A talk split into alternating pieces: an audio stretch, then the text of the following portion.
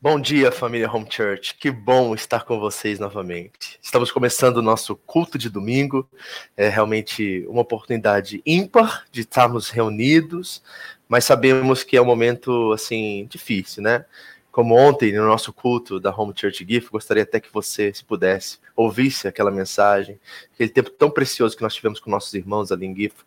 Mas é um tempo difícil, porque nós não podemos nos tocar, abraçar, beijar, estarmos juntos. E isso realmente causa uma tristeza em nosso coração. Dói, dá saudade da igreja, dá saudade do toque físico, do calor humano. Tudo isso nos falta nesses dias. Mas ao mesmo tempo, nós continuamos com a mesma alegria no coração, esperança viva, porque ela é incircunstancial. E por isso nós estamos reunidos aqui através desse culto online, mas com as nossas famílias, em nossas casas, com alguns amigos e irmãos que vieram nos visitar. Nós vamos fazer desse momento, dessa próxima hora aí que nós vamos estar juntos, louvando a Deus, elogiando Ele, cultuando Ele. Lembre-se, o culto é para Deus, não é para nós. E nós vamos trazer a palavra para o centro da nossa experiência agora, online, e vamos aprender com Deus, vamos ouvir a voz de Deus. E juntos vamos criar, nesse ambiente que nós estamos, nas nossas casas, um momento de adoração, de louvor, vamos cantar, vamos bater palmas, vamos abrir nossas, as escrituras, vamos aprender com Deus e vamos, com certeza, fazer o melhor com essa oportunidade que nós temos. Nós, em essência, continuamos os mesmos, Continuamos com Cristo em nós, através de nós. Continuamos sendo a família de Cristo, onde dois ou três se reúnem para buscá-lo. Ele está presente entre nós. Então, embora seja difícil estar longe de você, saudades todos nós temos uns dos outros. Vamos fazer o melhor com o que nós temos. Então, esse é o nosso culto. Nós queremos agradecer a Jesus, nós queremos introduzir Jesus em nosso meio, nós queremos fazer da nossa casa agora uma experiência de adoração, de louvor, de realmente fazer algo significante, algo que faça sentido para a gente agora. Então, por favor, concentre-se, faça desse momento algo especial para você e sua família. Não se distraia, não saia, esteja presente. Vamos fazer da mesma coisa que nós fazemos nos domingos ali naquele aquele lugar que nós nos reunimos como um só corpo, como uma só igreja, vamos fazer da nossa casa esse ambiente também hoje. Esse é meu pedido, é minha oração para você. E espero que você seja muito abençoado através desse tempo juntos que nós vamos ter aqui nessa manhã. Deus te abençoe e que possamos realmente agora já começar a trazer é, as lembranças da saudade, do carinho, do abraço que nós sentimos quando estamos reunidos, mas também agora fazer desse momento algo especial. Amém? Bom, vamos começar elogiando, adorando a Deus, vamos começar cantando, né, fazendo ele conhecido através da música, fazendo o nosso coração estar preparado para a palavra de Deus. E por isso eu trouxe uns amigos aqui muito especiais que vão me ajudar nesse sentido e vão ministrar o louvor para nós hoje, né? Samuel e Fernando estão aí para nos abençoar hoje. Vai ser benção demais, tenho certeza. Olha como ela tá bonitinha hoje, botou até arrumou até o cabelo, Fernando, olha. Queridos, Deus abençoe vocês. Obrigado por servir a sua igreja, mesmo de forma virtual hoje, mas tenho certeza que na nossa casa é, os louvores, a presença e vocês serão sentidos também. Deus abençoe vocês, né? Vamos adorar a Deus juntos como igreja, em nome de Jesus. Amém. Amém. Deus, nós temos proteção, amém? Ele é o nosso refúgio, nosso socorro bem presente.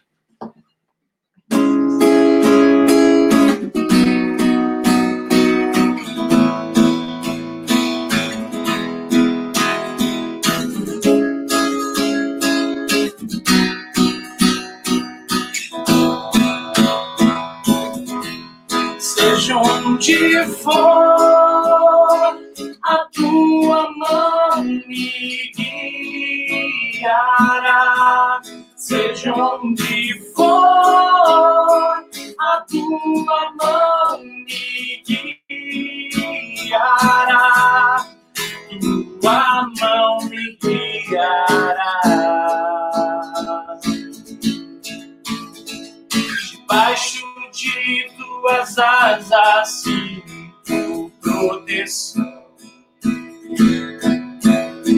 Meus pensamentos conheces de longe todo coração.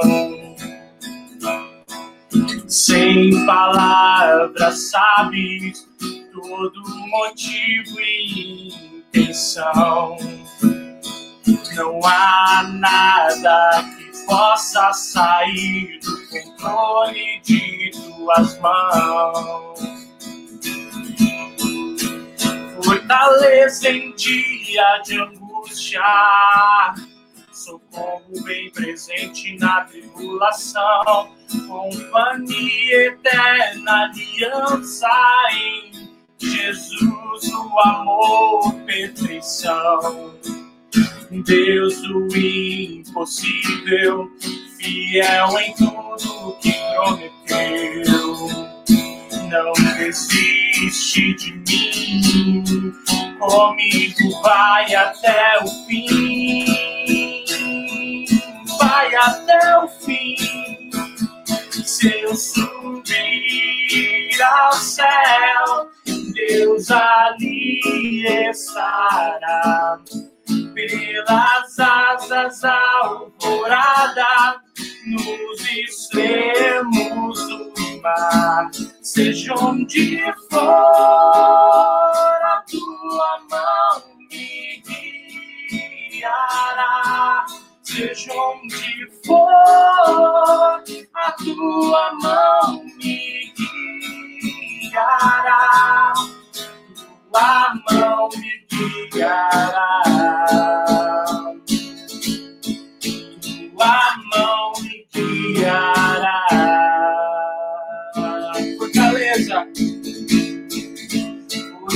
Fortaleza em dia de angústia, socorro bem presente na tribulação, companhia eterna, aliança em Jesus o amor, perfeição. Deus dos impossíveis, fiel em tudo que prometeu. Não desiste de mim, comigo vai até o fim, vai até o fim.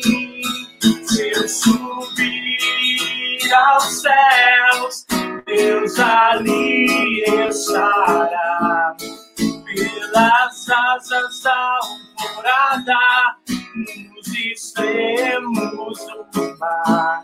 Seja onde for, a tua mão me guiará.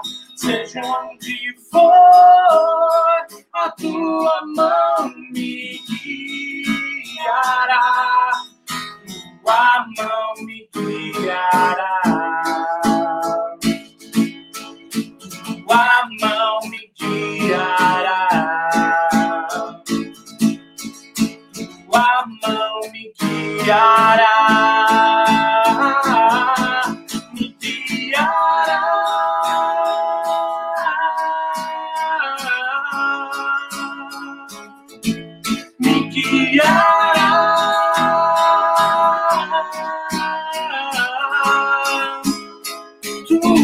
Tua mão me guiará.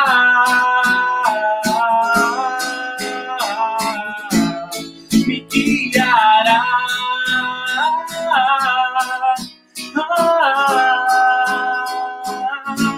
seja onde for, a tua mão me guiará.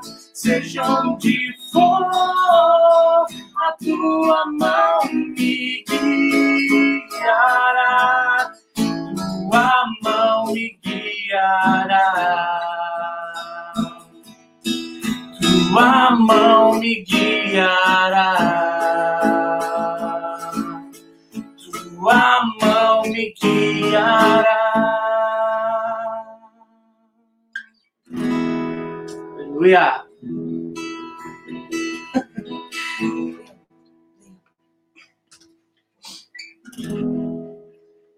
Jesus ele nos aproximou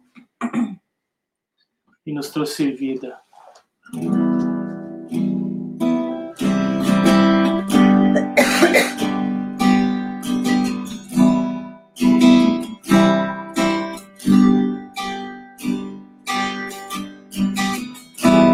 Tão perdido eu estava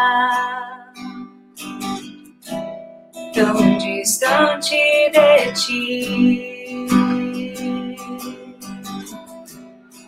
Os meus pés estão cansados, sem ter pra onde sem ter pra onde. Mas em meio ao caminho, sua voz me chamou me tomou em teus braços. E agora, filho, sou. E agora, filho, sou.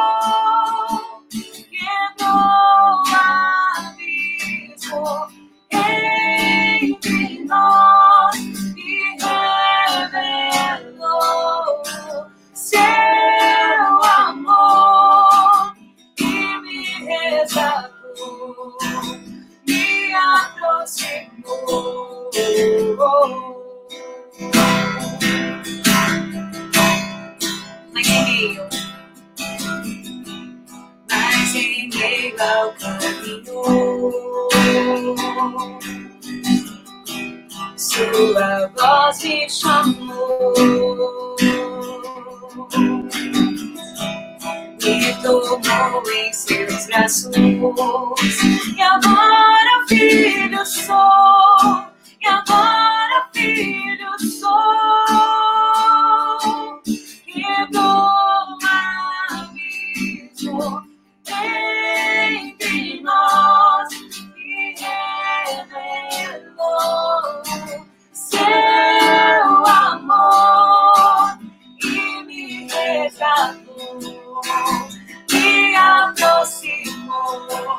quebrou o abismo entre nós e revelou seu amor e me resgatou, me aproximou.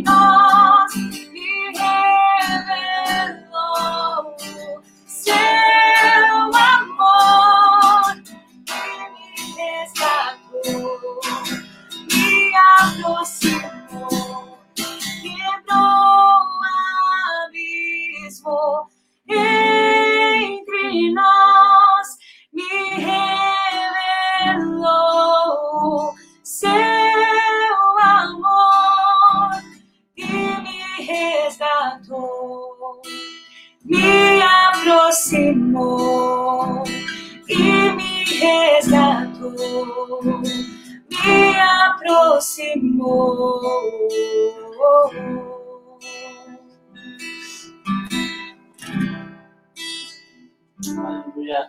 Glória a Deus. Amém, amém.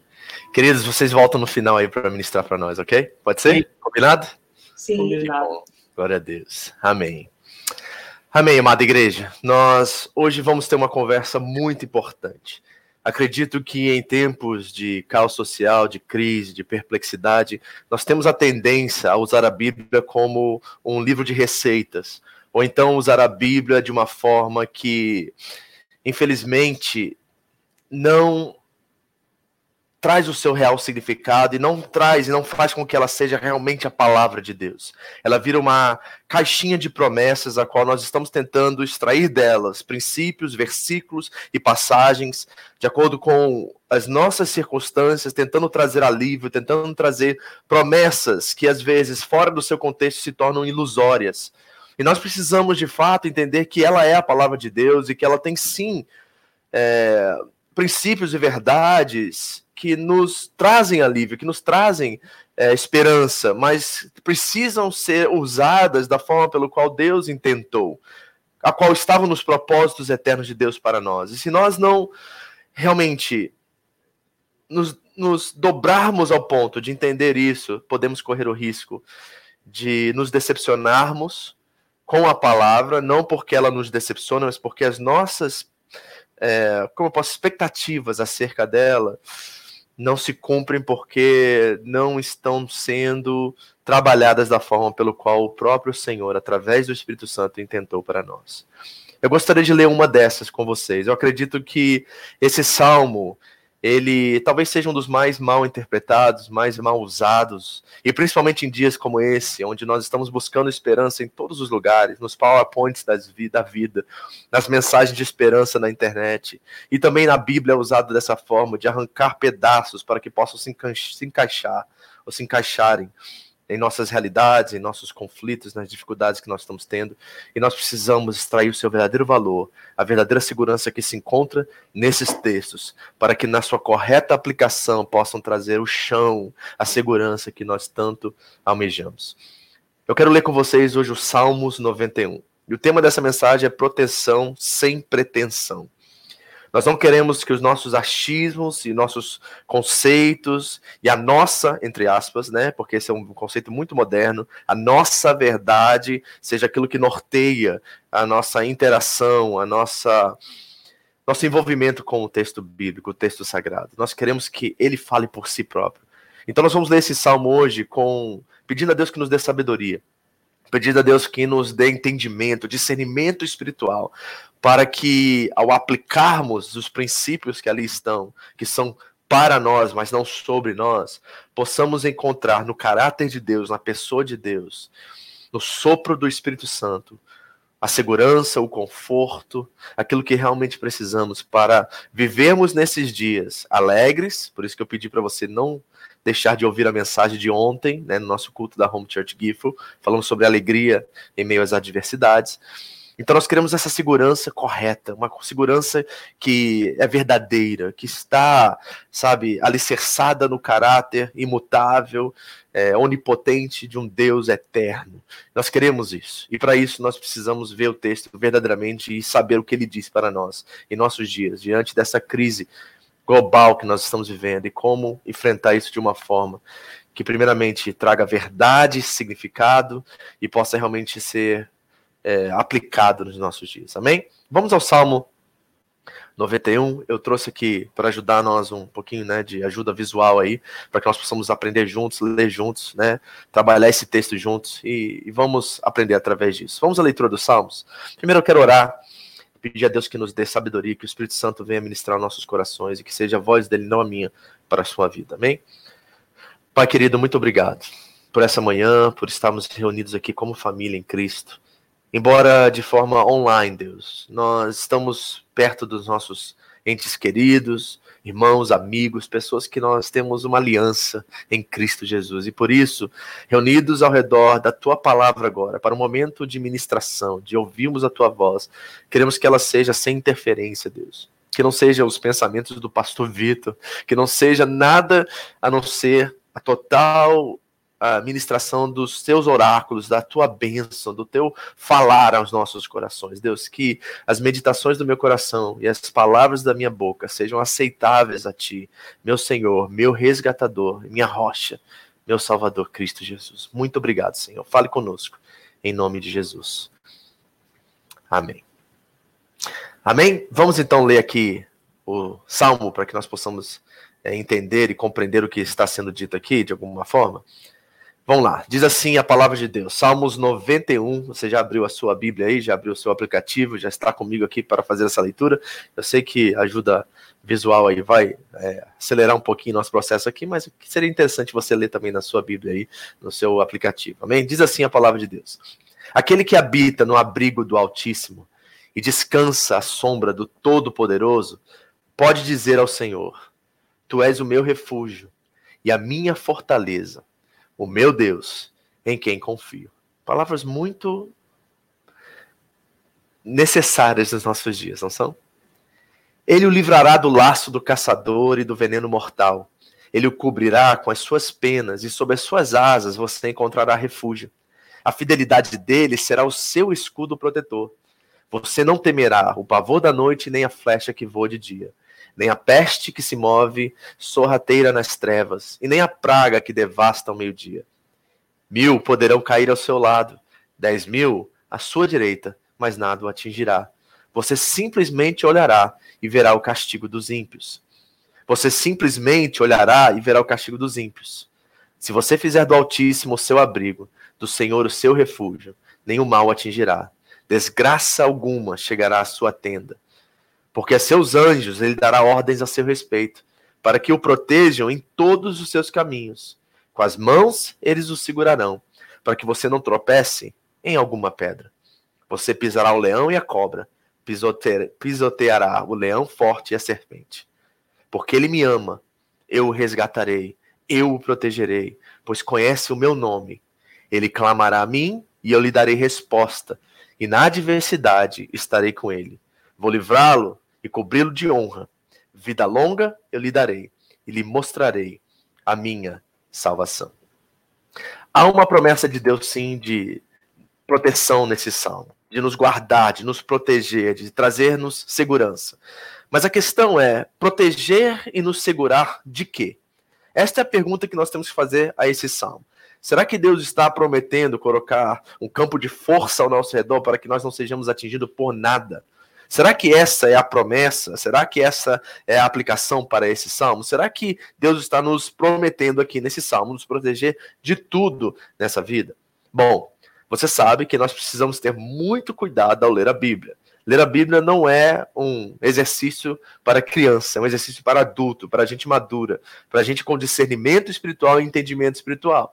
Por quê? Porque nós sabemos que exatamente parte desse texto que o diabo usou contra Jesus na tentação em Mateus capítulo 4. Lá naquela tentação, ele extraiu um versículo usado de forma mal interpretada e mal aplicada e usou isso contra Jesus. Você sabia disso, né? Vamos ler esse texto para você recordar desse momento? Mateus 4, versículos 5 e 6. Diz assim o texto: Então o diabo levou a cidade santa, colocou na parte mais alta do templo e disse: Se és o filho de Deus, joga-te daqui para baixo. Pois está escrito, e aqui está a citação do Salmo 91. Ele dará ordem aos seus anjos, presta atenção, certo? E a seu respeito. E com as mãos eles o segurarão, para que você não tropece em pedra alguma. Você reparou uma diferença entre essa, esse dizer do diabo e o que está escrito no Salmos 91? Bom, se você reparou, ele pulou uma parte do salmo. Ele extraiu um pedaço, pulou outro pedaço e terminou. Ou seja, o que, que está faltando aqui nesse texto em comparação ao que está escrito verdadeiramente no Salmo 91? Uma parte muito importante, porque essa parte diz que Deus o protegerá, né, para que o protejam em todos os seus caminhos tentando iludir Jesus e tentando né, fazer uma pegadinha com Jesus, ele desfaz o propósito e a aplicação para esse salmo. Ou seja, ele está dizendo assim: você tudo pode acontecer na sua vida que Deus vai te proteger de tudo. Não é isso que o salmo está dizendo. O salmo está dizendo que ele nos protegerá em todos os nossos caminhos. Então aqui vai o primeiro ponto da nossa mensagem hoje, algo que nós precisamos pensar e refletir. Deus não está afirmando nesse salmo, no Salmos 91 e outros salmos também, e toda cosmovisão, leitura, interpretação bíblica, que nada de mal acontecerá conosco. Deus não está afirmando isso. Isso é exatamente o que o diabo quer que você pense, que nada de mal irá acontecer com você. Mas não é isso que o salmo propõe. Por exemplo, nós vimos semana essa semana passada, na terça-feira, nós estudamos o livro do profeta Abacuque. E nós vimos ali que aquele mal que vinha através de um povo ímpio da Babilônia, os caldeus, contra Judá, contra o povo de Deus, aquele mal, na verdade, era um instrumento de Deus para trazer disciplina e correção para o povo de Judá. Deus estava usando uma situação é, contrária, um povo que não tinha aliança com ele, para corrigir o seu povo. Aquele mal, na verdade, iria produzir no final da, de toda aquela experiência um bem para o povo de Deus, corrigindo eles de seus caminhos. Outro exemplo bíblico que nós conhecemos é o exemplo de José, por exemplo. José, quando ele é vendido para o Egito pelos seus irmãos, nós vemos aquela situação como um mal. Ele vai parar numa prisão por dois anos logo após isso. Ele é, é uma, um trama, um, um trauma acontece, um trama acontece ali entre os seus irmãos para poder vendê-lo, para poder fazer o um mal contra ele. Mas nós sabemos que aquele mal que naquele momento José estava experimentando iria ser transformado numa grande bênção que salvaria não só os mesmos irmãos que o venderam para o Egito, mas também toda a sua família diante de uma seca que viria sobre a terra, José seria, naquele momento, a segunda pessoa mais importante do Egito e salvaria toda a sua família. É exatamente isso que, que José diz para os seus irmãos em Gênesis capítulo 50, versículo 20. Vocês, ele diz aos irmãos, planejaram o mal contra mim, mas Deus o tornou em bem, para que hoje fosse preservada a vida de muitos. Não é assim? Esse mal produziu um bem maior então nós sabemos que o salmo não está nos dizendo que Deus nos protegerá de todos os males. Não, Deus pode até permitir que o mal nos sobrevenha, mas usa esse mal como instrumento para nos trazer um bem ainda maior. Meu versículo favorito da Bíblia, você que é da Roma, você conhece. Romanos 8, 28 diz que todas as coisas cooperam. Eu gosto da versão que diz trabalham em conjunto para o bem daqueles que amam a Deus. Reparem, Romanos 8, 28 não diz que todas as coisas são boas. E não diz que nós devemos tentar tirar o bem de tudo. Não, não, ele é realista. Ele diz que tanto o bem quanto o mal coopera para o nosso bem. Gente, temos que decretar uma coisa aqui que crente não gosta de decretar. Coisas ruins acontecem e elas são de fato ruins. Nós temos dúvidas acerca de certas situações que acontecem na nossa vida. Por exemplo, por que, que pessoas boas sofrem tanto? E por que, que pessoas ruins prosperam? São perguntas que os salmistas fazem o tempo todo. E nós precisamos entender que isso é parte da realidade da vida, né? Que coisas ruins acontecem com pessoas boas e coisas boas acontecem com pessoas ruins. E nós temos que lidar com esse fato. É assim, é, é assim que acontece. O que, o, o que Romanos 8, 28 está nos prometendo é que até as coisas ruins, na totalidade dos nossos dias, irão cooperar para o nosso bem. Nosso privilégio é olhar cada uma dessas circunstâncias e situações pela perspectiva do eterno. Deus prometeu que até o mal que nos sobrevém irá de alguma forma produzir, no final de tudo, um bem. Agora, tem uma passagem bíblica que revela isso de uma forma muito clara e ela é muito difícil de ser lida, porque Jesus fala exatamente sobre isso, a questão de como Deus coopera faz com que todas as coisas trabalhem em conjunto. O texto está em Lucas, capítulo 21. Eu quero que você abra comigo aí. Lucas 21, do 12 e depois do 16 ao 19. Vamos ler esse texto juntos para que você possa ver o que está acontecendo aqui dentro do contexto a qual Jesus está falando aos discípulos, certo?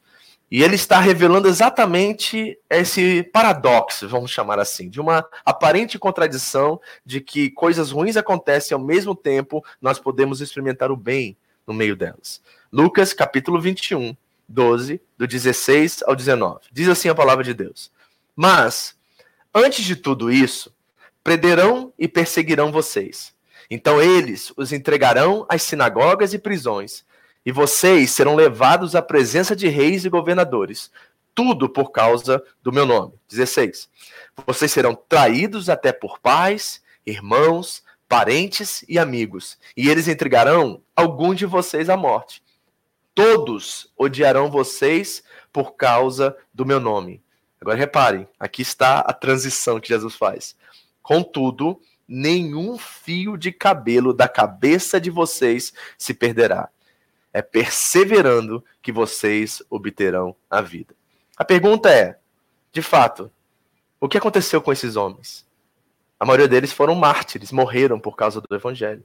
Somente João, entre os doze, foi exilado para Pátimos. Os outros sofreram.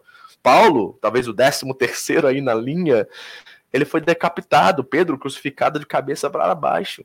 Então, repare que o que o texto nos revela é uma aparente contradição, porque Jesus está prometendo o que aparentemente parece ser uma proteção, dizendo que nenhum fio de cabelo perecerá, mas por quê? Se, se de fato isso tudo aconteceu com eles, se eles sofreram, se eles passaram pelo que passaram, como é que essa promessa então se torna real para nós? Como é que nós lidamos com essa contradição ou não contradição ou paradoxo, ou seja o que for? Bom, Jesus só pode estar falando sobre dois tipos de vida.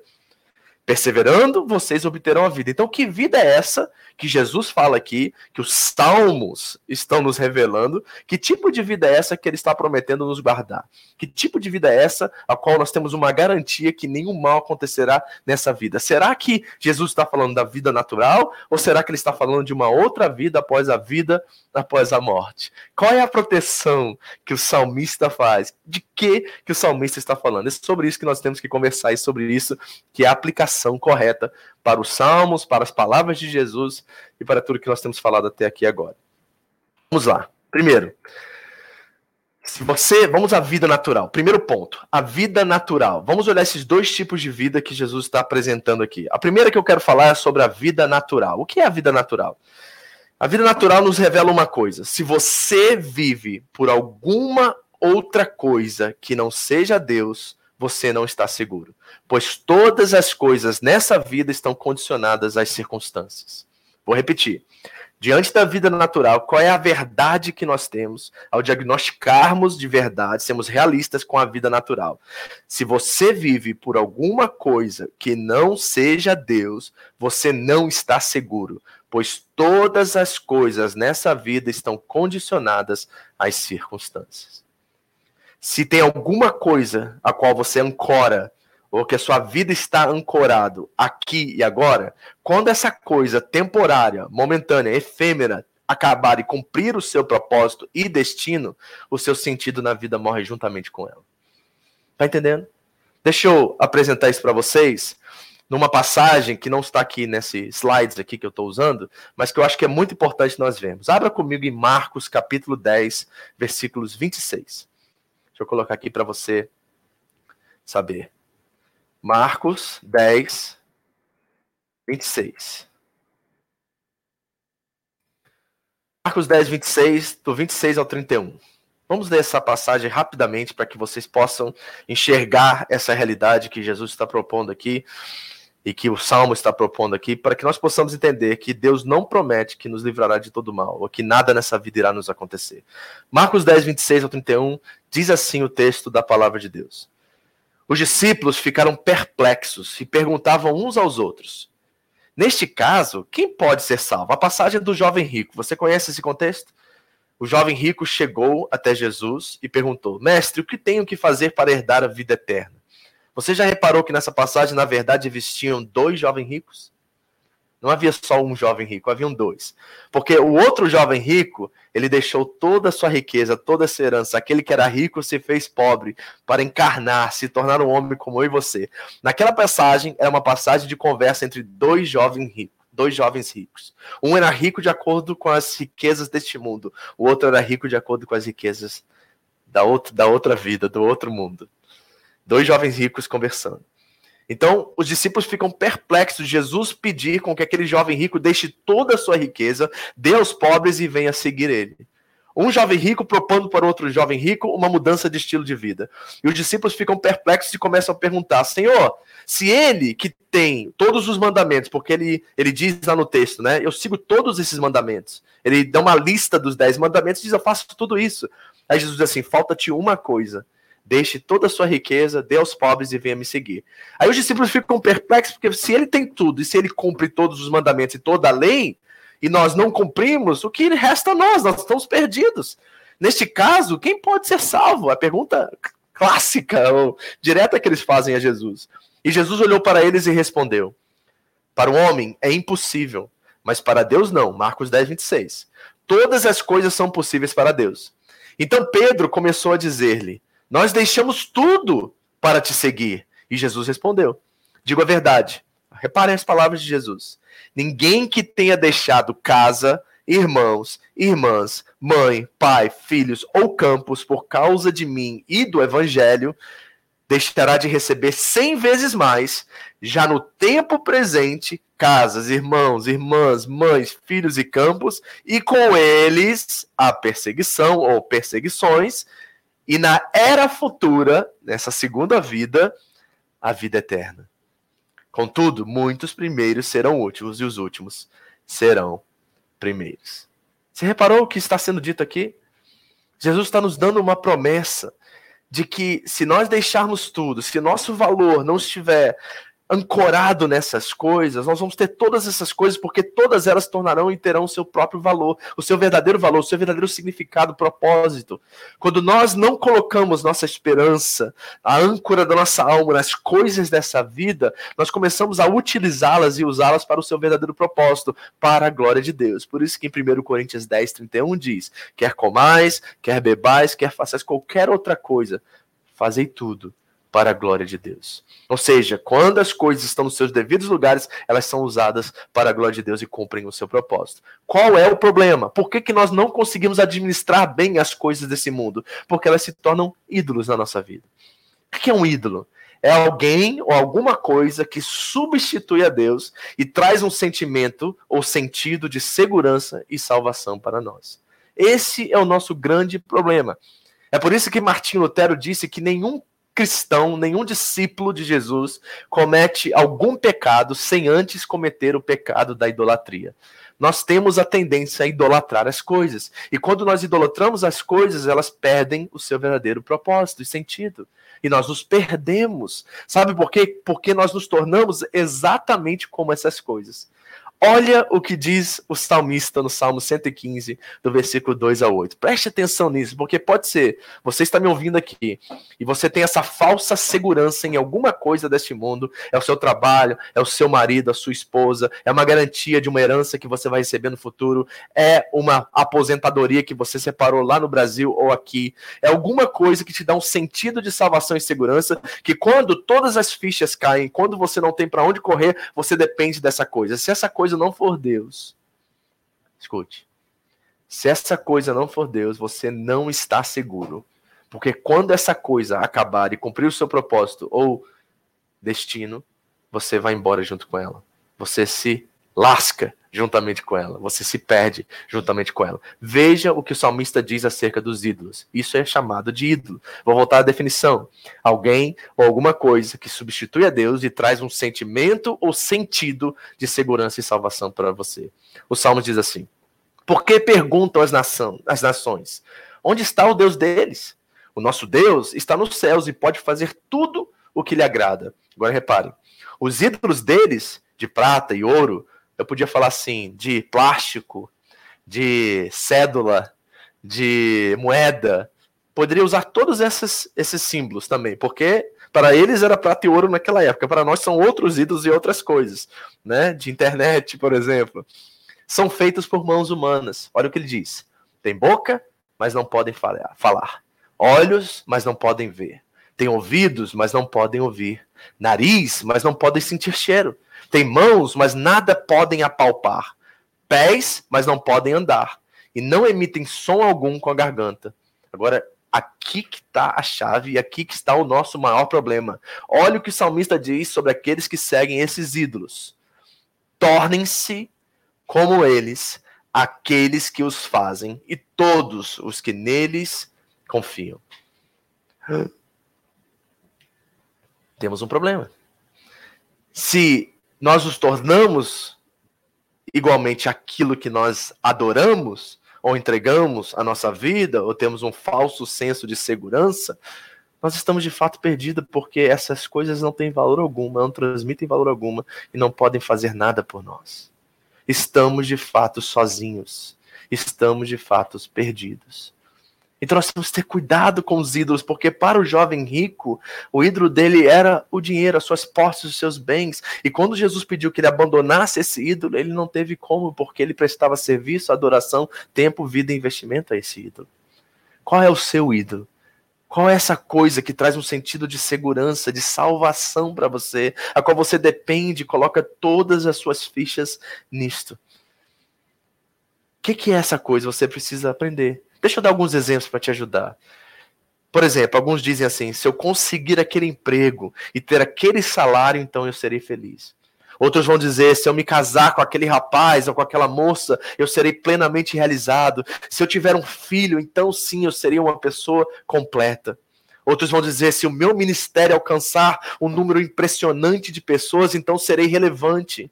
Ou outros vão dizer: se eu tiver mais de X seguidores nas redes sociais, ou então se eu conquistar os meus objetivos, isso me trará um senso de segurança e de felicidade. Sabe o que essas coisas revelam? Todas essas coisas revelam que a nossa identidade, a nossa significância e os nossos valores estão atrelados a algo efêmero, algo que tem prazo de validade. E essas, e essas coisas estão trazendo um falso sentimento de segurança a cada um de nós. Cuidado, irmãos.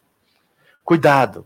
Porque a nossa proteção e a nossa salvação pode ser estar atrelada a alguma coisa que tem prazo de validade, que é temporário. Como é que nós damos a resposta a isso. Que agrade o coração do nosso Pai e revele a Ele que, na verdade, a nossa confiança está nele. Qual é o antídoto contra a idolatria? O antídoto é esse. E preste bastante atenção, porque Jesus afirmou isso em Marcos 10.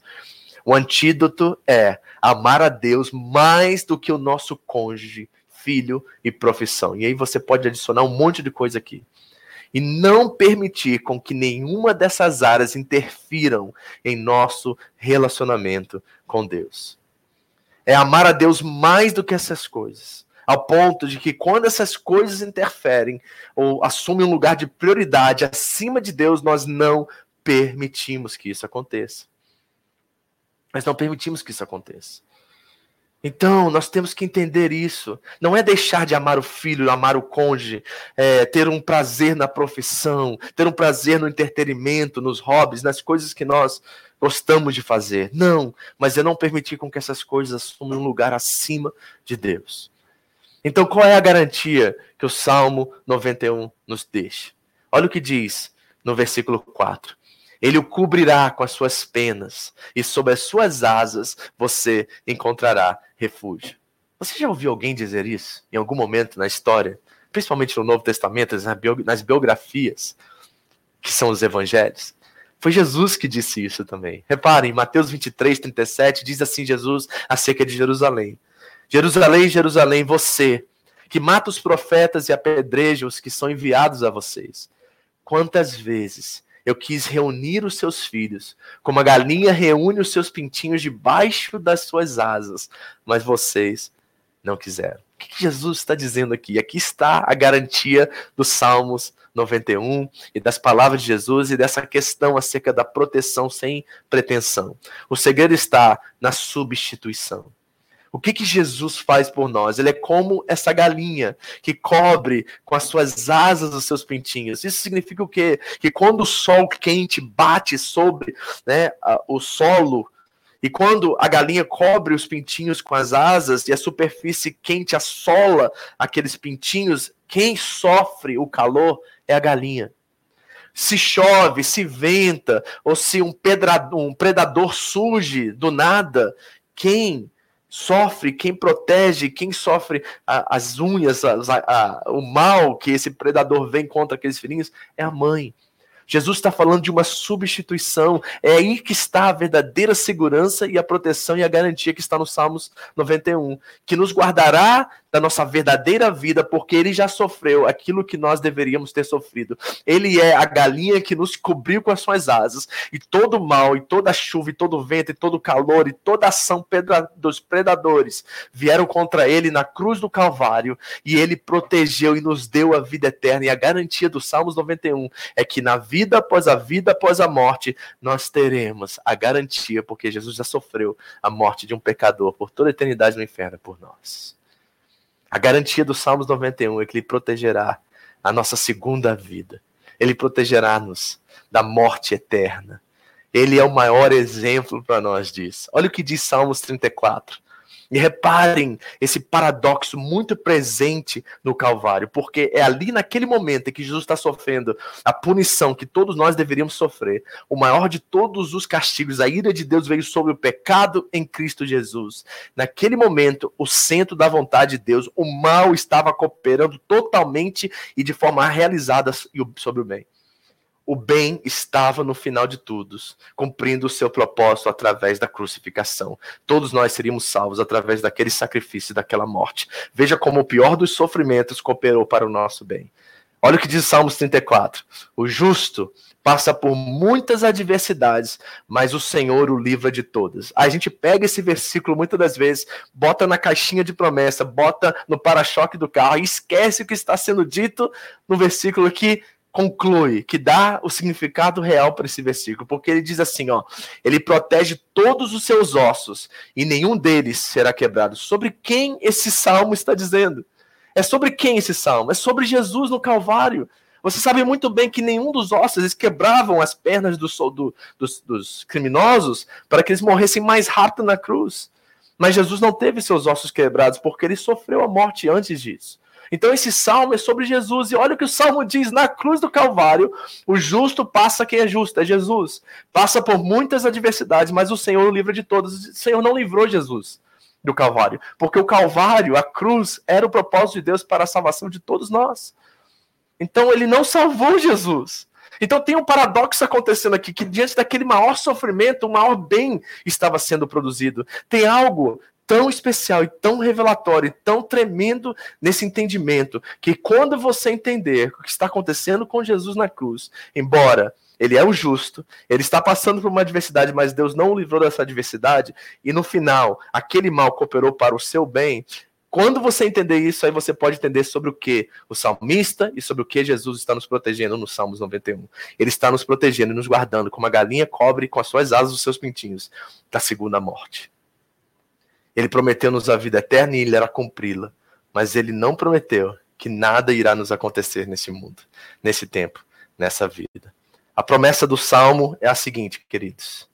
Olha o que diz em Apocalipse 26. Felizes e santos os que participam da primeira ressurreição. A segunda morte não tem poder mais sobre eles. Serão sacerdotes de Deus e de Cristo e reinarão com ele durante mil anos. Qual é a promessa aqui? É que ele nos guardará da segunda morte. Essa é a promessa do salmista, essa é a promessa de Jesus, que nós, nesta terra é presente, na vida eterna, nós teremos realmente sermos guardados. A segunda morte não é algo que nós experimentaremos. É isso que o salmista está dizendo, porque nós sabemos de forma real que nós sofremos nesse mundo, nós passamos por adversidades, o Senhor não nos livra de tudo.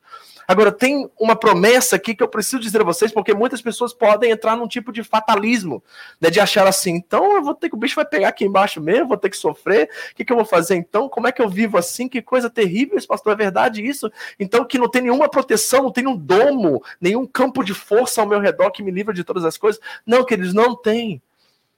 Realmente nós passamos por lutas, dificuldades, por morte, por dor, por sofrimento.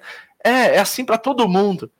Mas qual é a diferença então dessa vida aqui para mim agora e uma pessoa que não tem Cristo? Eu sei que essas perguntas começam a surgir no seu coração. Então, por que, que vale a pena então servir a Deus se nós vamos sofrer como qualquer outro ser humano sofre aqui na terra? Vale, meu irmão. Porque nós temos a promessa da eternidade mais do que isso, não é só na eternidade. Olha só o que Paulo vai dizer aos Romanos no capítulo 8. E não só isso, mas nós mesmos que temos os primeiros frutos do Espírito, você que está em Cristo Jesus. Olha a vantagem que você tem com as pessoas que estão debaixo do mesmo, da mesma atmosfera que você. Gememos interiormente. E o que, nós gememos? Por quê? Porque nós estamos esperando ansiosamente a nossa adoção como filhos. Ou seja, a realização final disso, a, a, a forma completa disso, a redenção do nosso corpo, a, a ressurreição. Todos nós estamos gemendo por dentro porque sabemos que esse corpo limitado, frágil, vulnerável às condições, ao sofrimento e tudo mais, ele não é o corpo final. Nós já temos essa esperança viva dentro de nós. Nós não estamos aqui é, vivendo pelo acaso, esperando a morte. Não, não, não. Nós que estamos em Cristo Jesus estamos gemendo porque nós sabemos de uma realidade futura que é muito melhor do que a realidade e o sofrimento que nós estamos esperando desse lado da eternidade. Olha o que ele continua dizendo aos Romanos, no capítulo 23, do capítulo 8, 23 e 35 e diante. Quem nos separará do amor de Cristo? E aí ele começa a listar os sofrimentos dessa vida: tribulação, angústia, perseguição, fome, nudez, perigo, espada. Como está escrito, olha o que Paulo diz: por amor a ti, enfrentamos a morte todos os dias. Somos considerados como ovelhas destinadas ao matador, a morte é parte da nossa vida. Tribulação, angústia, perseguição, tudo isso faz parte. Mas olha o que ele diz: mas em todas essas coisas somos mais do que vencedores por meio daquele que nos amou. Pois estou convencido. Olha, ele está falando sobre essa vida ou a vida após a vida após a morte? Que nem a morte, nem a vida, nem anjos, nem demônios, nem o presente, nem o futuro, nem quaisquer poderes, nem altura, nem profundidade, nem qualquer outra coisa na criação será capaz de nos separar do amor de Deus que está em Cristo Jesus, nosso Senhor. Qual é a promessa do Salmo? E qual é a promessa de Jesus? E qual é a promessa para nós diante da pandemia, diante do caos social, diante da dificuldade financeira que teremos que enfrentar? É que, independente do que tenhamos que passar, desse lado da eternidade, Deus fará com que todas as coisas cooperem para o nosso bem e nos garante uma eternidade, nos dando penhor, nos dando a garantia que é o Espírito que habita em nós. Ele nos garante uma eternidade indescritível na presença dele. Uma eternidade indescritível na presença dele. Você crê nisso, meu irmão? Você crê nessa promessa? Você acredita que isso é possível para você? Agora, deixa eu voltar num ponto que eu acho que eu quero produzir esperança e não quero deixar ninguém no vácuo ou ninguém aqui perdido diante dessa situação. Talvez você esteja pensando assim, então se não tem vantagem nenhuma ainda, Talvez a sua consciência, ainda humanamente pensando, ache assim. Então, se não tem nenhuma diferença entre eu e o ímpio, nesse lado da eternidade, debaixo dessa atmosfera, debaixo das, dos sofrimentos e das perseguições, se não tem nenhuma vantagem, pastor, então para que continuar na igreja? Por que continuar seguindo Jesus Cristo se a única esperança que eu tenho é na vida após a vida após a morte? Bom, primeiro, esse pensamento é um pouco mesquinho. Porque se você tivesse 10 segundos de um teaser, de uma, uma pequena visão. Jesus te desse agora e você fechasse seus olhos 10 segundos do que será a experiência na eternidade. Eu não estou falando no céu, numa coisa lá em cima, eu estou falando na presença de Deus na eternidade com Ele. Se você tivesse somente 10 segundos dessa experiência, você olharia a sua humanidade e esse lado da eternidade de uma forma completamente diferente. Paulo, Disse que ele foi até o terceiro céu e viu coisas que ele não poderia nem nos contar de tão maravilhosas que elas eram. Quando você entender o tamanho da promessa que te espera e a herança que é incorruptível, que é incomparável, indescritível, que está aguarda você, você vai viver essa vida com esperança, você vai viver essa vida de uma forma muito melhor e você vai entender que, embora você passe pelos mesmos sofrimentos de qualquer outra pessoa aqui, há uma esperança viva dentro de você, um gemer dentro de você, na ardente expectativa de uma redenção, primeiramente do nosso corpo físico, em preparação para essa vida eterna. Mas tem mais do que isso. O apóstolo Paulo, eu vou escrever aqui para você, para você ler esse texto e refletir nele essa semana e guardá-lo e talvez até decorá-lo, porque eu acho que seria uma, uma coisa boa de você ter. O apóstolo Paulo, em 2 Coríntios, capítulo 4, versículo 16 a 18, ele vai dizer algo extraordinário. Vai dizer que as nossas leves e momentâneas tribulações estão produzindo em nós um peso de glória muito maior do que elas. Então não é que nós temos uma certa igualdade com as pessoas que não estão em Cristo desse lado da eternidade. Porque nós que estamos em Cristo, toda tribulação, toda provação está produzindo em nós um peso de glória muito maior do que cada uma delas. E isso nos traz esperança, olhando e fitando os nossos olhos naquilo que não se vê, porque o que se vê é temporário, ele vai dizer, mas o que não se vê é eterno. Então a nossa esperança está ancorada na herança que nos espera na eternidade. Mas nós vivemos nesse tempo aqui agora, diante das mesmas condições que os demais seres humanos e aqueles que não estão em Cristo vivem. Mas a nossa esperança viva faz produzir em nós uma glória tão maior e tão mais significante, e que nos traz propósito e significância desse lado da eternidade, a qual nenhum outro ser humano, ao experimentar isso, deseje voltar atrás e deseje perder essa viva e rica esperança. Meu irmão, Vamos para cima. Vamos enfrentar o caos, vamos enfrentar a morte, vamos enfrentar a tribulação, angústia, nudez, perseguição, seja o que vier, porque cada uma dessas coisas estão produzindo em nós algo tão tremendo e tão maior e tão maravilhoso, que está nos conformando à imagem de Cristo, todas cooperando juntamente, tanto o mal quanto o bem, para que Cristo seja visto através de nós. E um homem maduro, um homem resolvido, uma mulher madura, uma mulher resolvida, plena, completa, íntegra produz glória que se manifesta a esse mundo e traz esperança viva para todos que estão ao seu redor. Que essa seja a sua esperança. Que essa e esse, essa promessa do Salmos 91 se torne realidade na sua vida. Que você entenda que cada sofrimento está produzindo em você um peso de glória muito maior e que todas elas juntamente estão cooperando para o seu bem, para que você se pareça mais com Cristo. E lembre-se que Deus traduz, que Deus produz em cada situação da nossa vida algo que irá permanecer eternamente e que irá, com certeza, nos trazer uma esperança mais viva. Eu quero orar por você e vou chamar o Samuel a Fernanda para voltar aqui para ministrar para nós que hoje a promessa do salmista de que independente do que venha nos acontecer aqui neste lado da eternidade, há uma segurança eterna, de uma eternidade linda e maravilhosa na presença de Deus. Seja a coisa que te traz um gemer, uma esperança, uma viva vida, uma vida alegre, uma vida feliz, gente contente, gente resolvida, gente que entende que mesmo que venha morrer, mesmo que venha enfrentar os piores dos diagnósticos e das notícias, a sua esperança te mantém vivo e traz esperança para os demais, porque a sua vida já não é mais sobre aqui e agora, é sobre a eternidade na presença do Pai. Essa é a esperança cristã. Essa é a diferença entre nós e todos os demais. Nós temos a herança, a esperança vive em nossos corações, que independente do que vier nos acontecer deste lado da eternidade, nós estamos seguros nele Nele seguro estamos, em seus braços de amor. E ele nos prometeu a vida eterna. Eu vou deixar o Samuel e a, e a Fernanda ministrar. E aí eu volto para orar por você. Guarde isso em seu coração. Em nome de Jesus. Amém. Aleluia.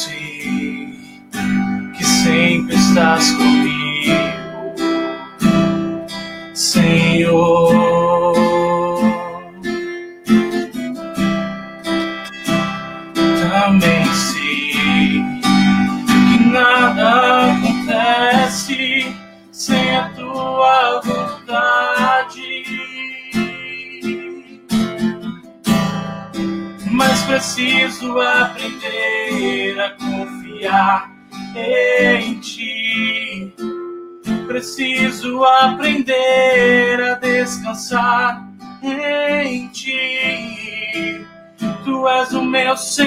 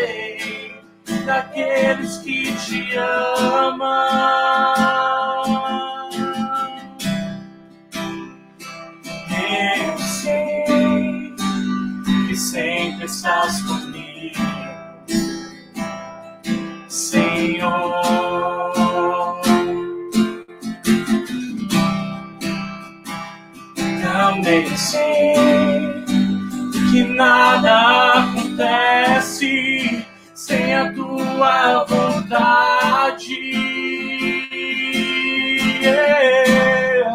Mas preciso aprender a confiar em ti. Preciso aprender a descansar em ti. Tu és o meu Senhor.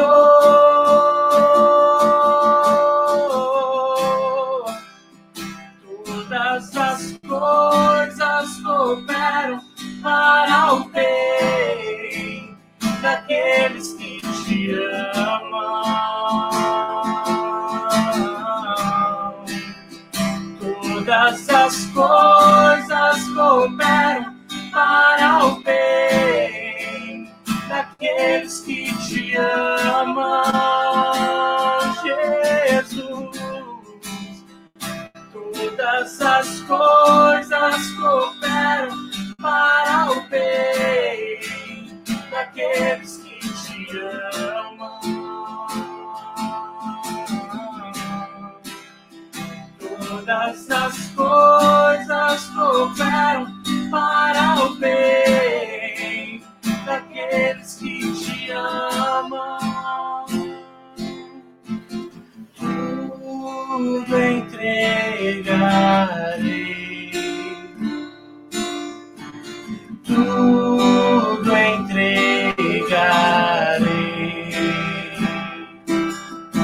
Sim, por ti, Jesus, bendito deixar.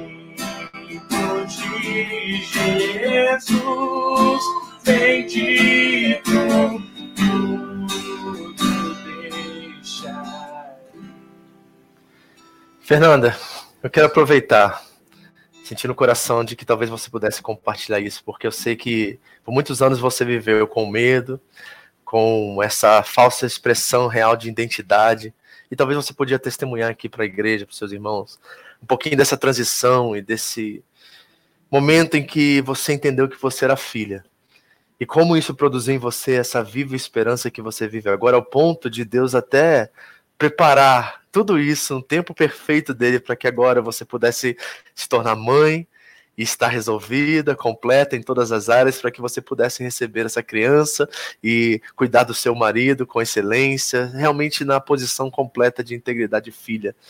Fale com a gente sobre isso. Eu acho que você pode testemunhar muito sobre o que foi falado hoje. Sim.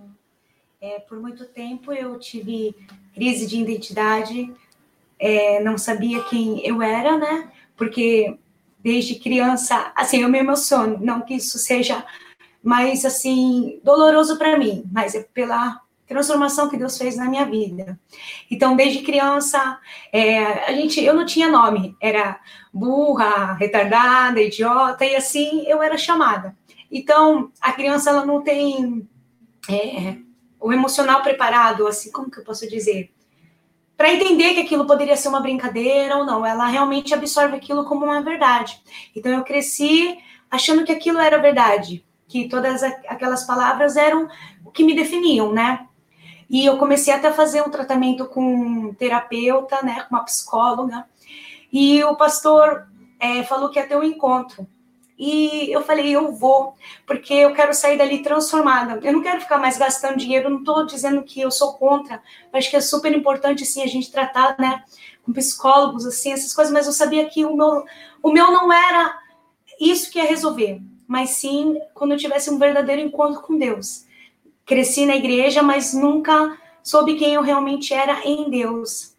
Então eu fui para o encontro e ali eu falei, Deus, eu quero sair daqui sabendo que Jesus, tu é suficiente para mim. E isso tem que ser tudo na minha vida. E eu fui com muita, assim, muita fé, muita esperança que algo ia acontecer ali. E aconteceu, gente. Eu saí, eu saí dali transformada, uma nova Fernanda, sabendo quem eu era em Deus. E eu não vou dizer para você que é, eu acordo todo dia sabendo quem eu sou em Deus, sou filha, sou amada. Mas com certeza vem situações que vão balançar, né? Mas mesmo assim eu estou firme em Deus, firmada em Deus, buscando a cada dia mais nisso, e eu creio que tudo isso que a gente está vivendo nesse período veio para revelar quem é os nossos ídolos de verdade.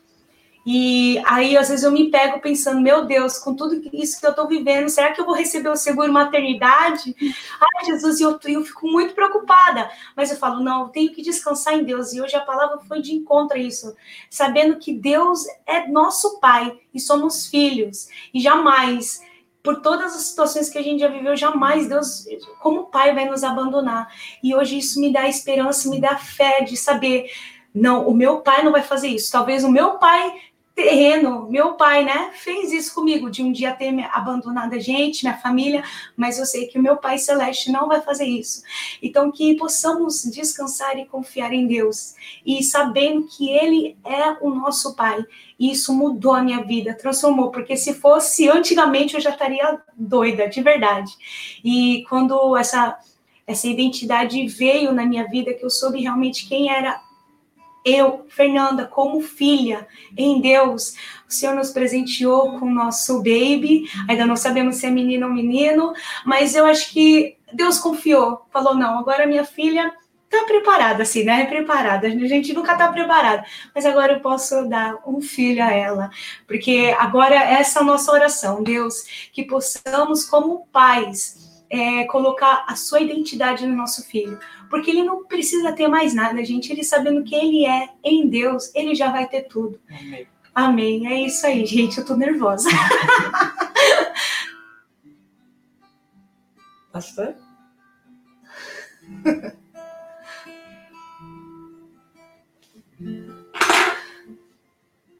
Está sem som. Amém. Amém. Enquanto nós estávamos ouvindo ali a palavra, tudo bem com vocês? Saudades. Saudades. É, e até quando nós iniciamos o culto, é, realmente algo que veio no meu coração assim é que é, talvez nós tenhamos é, vivido uma fé neste momento talvez muito fraca e o que eu, desde quando nós começamos aqui, que nós oramos no início, é, em família, e o pastor ministrando, e a Fernanda agora dando essa palavra, eu creio que nós, como igreja, ou talvez você que está assistindo aí hoje na sua casa, é, é o tempo de você realmente se entregar por completo. Eu tenho convicção na minha vida que a vida eterna ela começou já desde o momento que nós aceitamos a Cristo como nosso Senhor e Salvador. E está tendo um terremoto agora. e eu creio que é um sinal de Deus. A casa tremeu toda agora. E eu não sei se onde você está aí, você está se sentindo, talvez é um sinal de Deus. para que você possa aqui, entregar sua vida e entender que Ele é que cuida, Ele é o Senhor da sua vida, Talvez você está ouvindo essa mensagem agora e estava ainda com medo, temente, passando por uma situação que você não tem controle, que você não vê solução, mas a solução está em Cristo. Verdade. E eu gostaria de fazer uma oração por você, igreja, por você que está ouvindo essa ministração, por você que está assistindo agora ou que vai assistir. Eu creio que hum. chegou o tempo de você entregar de verdade de você viver a palavra, que é confiar nesse Deus que guarda a gente debaixo das suas asas e ele nos protege mesmo diante das situações difíceis, mesmo diante do caos, mesmo diante das inseguranças e das circunstâncias onde nós não temos é, sabedoria ou direção do que fazer. Então, eu queria orar por você. Gostaria de convidar você neste momento a fechar os seus olhos e que você, se você quiser, colocar essa mão até no seu coração e que hoje veio a ser a, a decisão de você confiar nesse Deus, nesse Deus grande, nesse Deus tremendo, nesse Deus que é maior do que qualquer situação, do que qualquer dificuldade, do que qualquer doença, qualquer dificuldade financeira, do que qualquer pandemia, qualquer situação. Que o seu ídolo hoje possa cair por terra e que você venha adorar esse Deus, esse Deus real, esse Deus verdadeiro, esse Deus que pode te sustentar independente da situação. Feche teus olhos e vamos orar. Seu Deus, nós nos entregamos a Ti, Senhor. Que nós possamos, ó Deus, viver a Tua palavra, mas não somente é, quando as coisas vão bem, mas diante de qualquer situação que nós possamos confiar em Ti, esperar em Ti, que o nosso coração, Pai, esteja é, totalmente tomado pela Tua presença, que o Teu Espírito Santo seja o nosso guia, a nossa força, a nossa fortaleza, a nossa direção. Eu quero, Pai, orar neste momento por cada pessoa neste, agora que está ouvindo, que está assistindo, que eles possam, Pai, entregar, Pai, por completo a Ti. Que os ídolos caiam por terra e que o Senhor venha a ser suficiente na vida deles, que eles possam reconhecer neste momento o Senhor como Deus, como Senhor e como Salvador deles. Em nome de Jesus, Pai, que a confiança deles estejam em Ti, Pai. Nós nos entregamos, nós nos rendemos a Ti e declaramos com a nossa boca: seja suficiente em nós. Nós confiamos em Ti, nós te amamos, porque os, todas as coisas cooperam para o bem daqueles que te amam. E eu quero, Pai, neste momento declarar o meu amor a Ti, Pai. A minha dedicação, a minha entrega completa e a minha confiança. Seja Deus, seja suficiente, seja tudo na minha vida. Em nome de Jesus, eu oro, eu te agradeço e te peço a Deus começa a vida eterna na minha vida hoje. Hoje eu decido viver a vida eterna, uma vida de contentamento, uma vida de gratidão, uma vida de dependência e de confiança em Ti somente. Em nome de Jesus. Amém. E amém. Sam, vamos terminar cantando essa canção mais uma vez? Mas antes disso, eu quero ler o Salmos 91 só mais uma vez, a primeira parte. Aquele que habita no abrigo do Altíssimo e descansa à sombra do Todo-Poderoso. Pode dizer ao Senhor, só esse pode dizer ao Senhor: Tu és o meu refúgio, a minha fortaleza, o meu Deus, a quem confio. Sempre.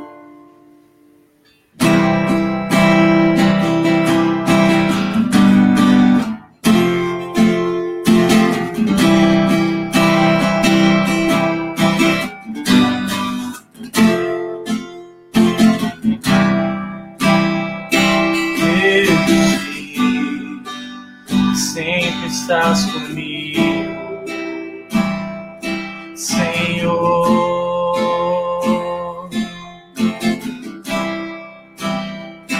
Também sei que nada acontece sem a tua vontade. Mas preciso aprender a confiar em ti. Preciso aprender a descansar em ti. Tu és o meu Senhor.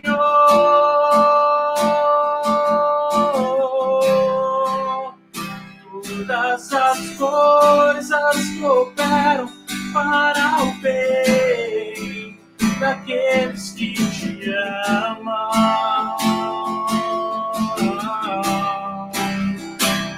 Todas as coisas cooperam para o bem daqueles que te amam.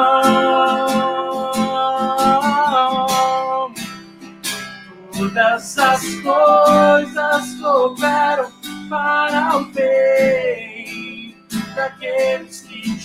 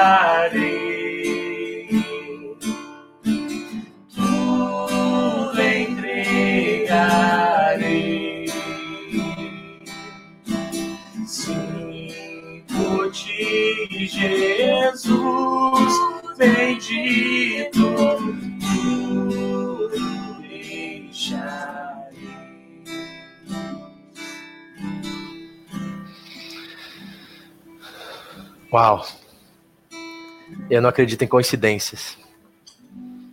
Terremoto, esse testemunho da Fernanda. Tô arrepiado aqui, de verdade, assim, assim. Eu acho que o Senhor quis me dar um sinal daquilo que a sua palavra estava tentando nos revelar. Oração de salvação, um apelo que nós, como home church, é muito raro acontecer. Eu tô com o coração assim, sabe?